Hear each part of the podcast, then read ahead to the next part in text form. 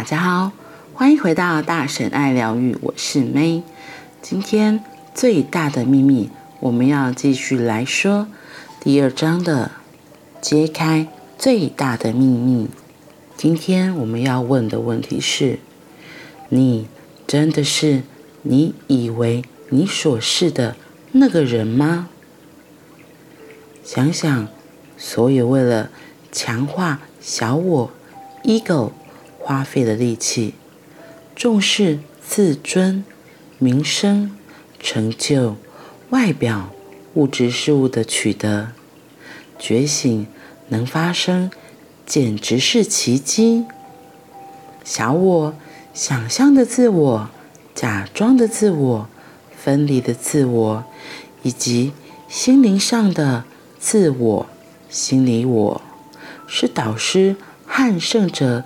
给我们错误的身份认同的几个名称，这些描述指的都是共同组成我们所谓的人的身体和心智。当我们提到自己时，大部分的人指的是我们以为自己所是的这个人。人是你所经验的，而非你所是的。没有所谓的人。如果你说我是一个人，那么你必须就是哪一个？可能是从前有一个婴儿，有一个少年，有一个蹒跚学步的小孩，然后这个过程很快就结束。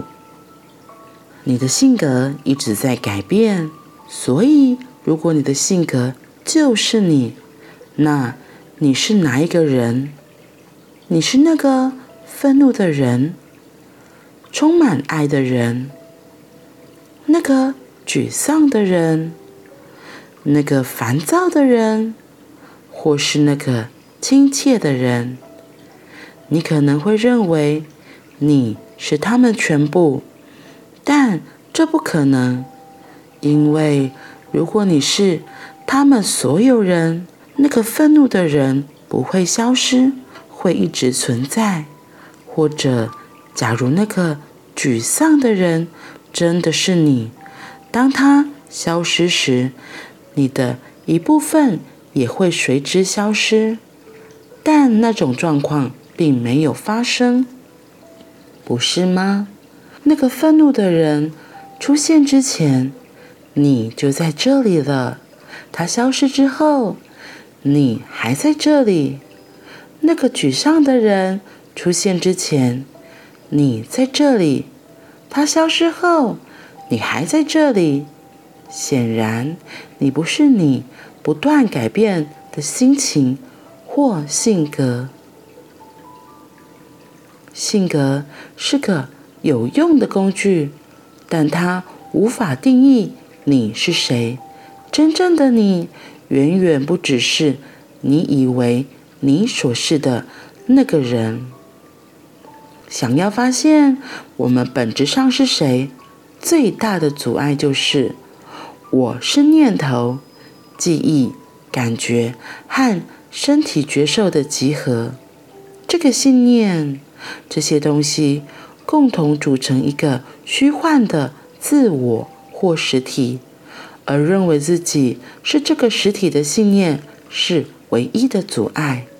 我们所有的心理问题都是因为这个想象的自我。归结起来，就是我们把自己错认为这个想象的自我了。相信自己是小我或是一个人，有什么问题呢？我们会觉得渺小且极端脆弱，会害怕不好的事发生在自己身上，害怕疾病、变老及死亡，害怕失去自己拥有的东西，以及得不到自己想要的事物。我们会活在匮乏的状态，相信某某事物不够，钱不够。时间不够，精力不够，爱不够，健康不够，快乐不够，以及生命不够。更糟的是，我们相信自己是不足的。以上所述，没有一项是真的。事实上，正好和真相相反。但是，只要我们紧抓着“我只是一个人”这个信念不放，就永远无法拥有真正持久的快乐。小我并不是你，但它发出很大的喧闹声，以致你听不见你真正是谁。如果你让这种状况持续下去，如果你去喂养和浇灌小我，简直愚不可及。你却只惊艳到身体，惊艳到心智。拥有作为一个人的经验，但这些其实是最小部分的你，而且他们终究不是你，因为当他们结束时，你并没有消失。但是有真正的你，你真的是你以为你所是的。那个人吗？前面我念了很多有关于这个问题的答案，或是解释，或是分享。主要的观念还是在说，与我们到底相信了什么？我们自己的信念，关于人，关于自己的这些信念，是从哪里来，以致以至于我们。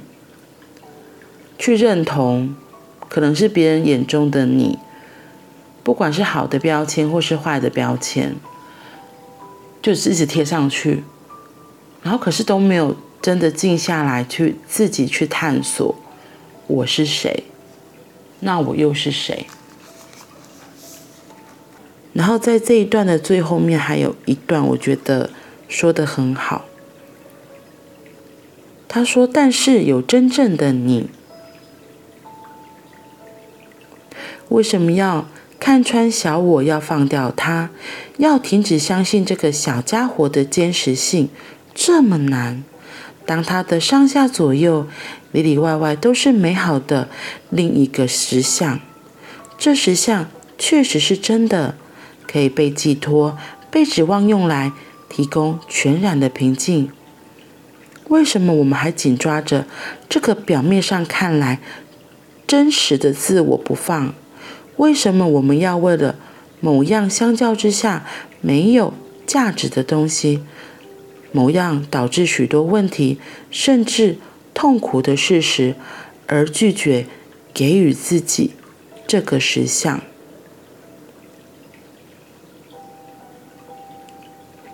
我觉得我们会没有去看真正的自己是谁，或是去探索找寻那一个真正的自己。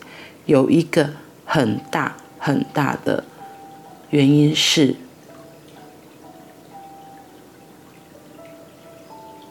可能在我们生命的成长过程中，我们为了要讨好别人、迎合别人，看到父母亲的笑，看到父母亲给予我们什么奖励或是支持。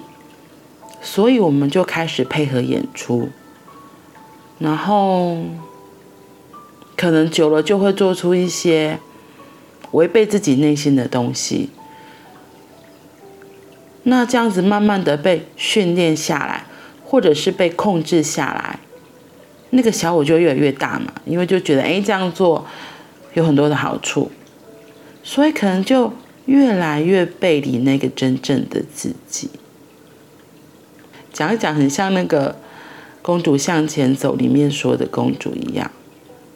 公主为了要在她还没有结婚之前，她为了要讨好家人，她的父王、她的母后，所以他放弃他自己最喜欢的歌唱，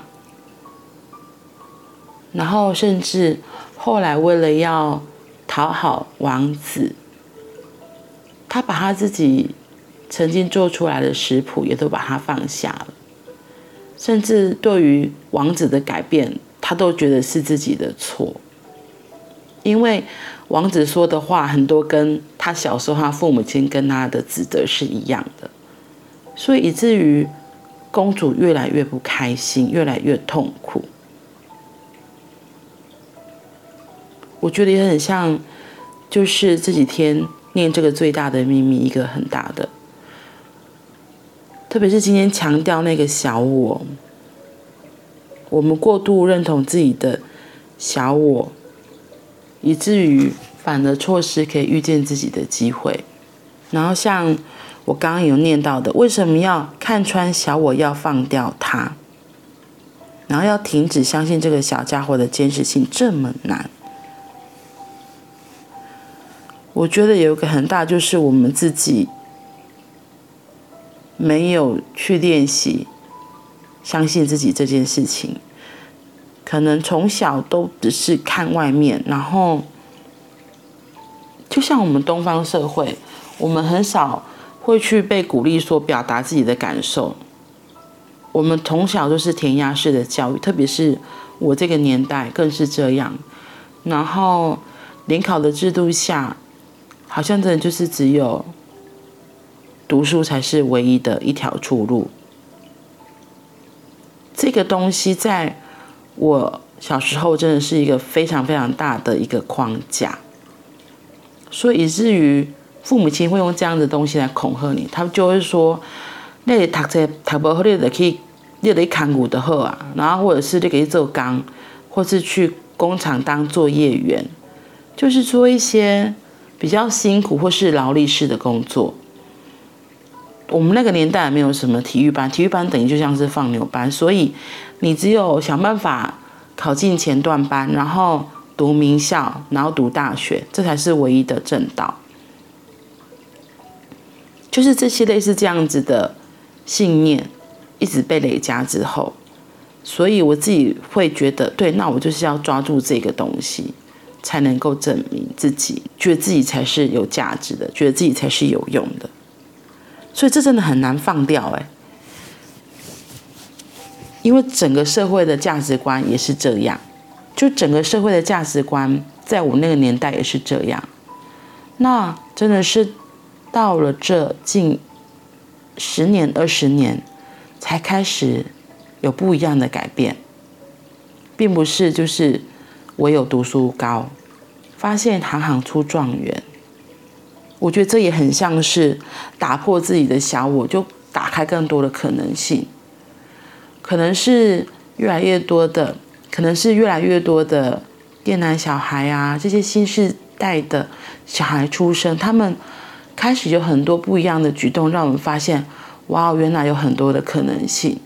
我觉得透过这样子的一些社会的改变，大家的变动，也会让对我而言，也会让我。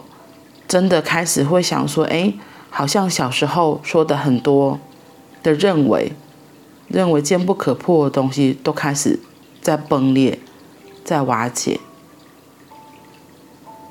所以让我想到，就像今天里面有一段文章他说的：“你确实经验到身体，经验到心智，拥有作为一个人的经验，但这些都只是最小部分的你。”而且他们终究不是你，因为当他们结束时，你并没有消失，但是有真正的你。嗯，好啦，那我今天的分享就先到这里了我们明天再继续拜拜。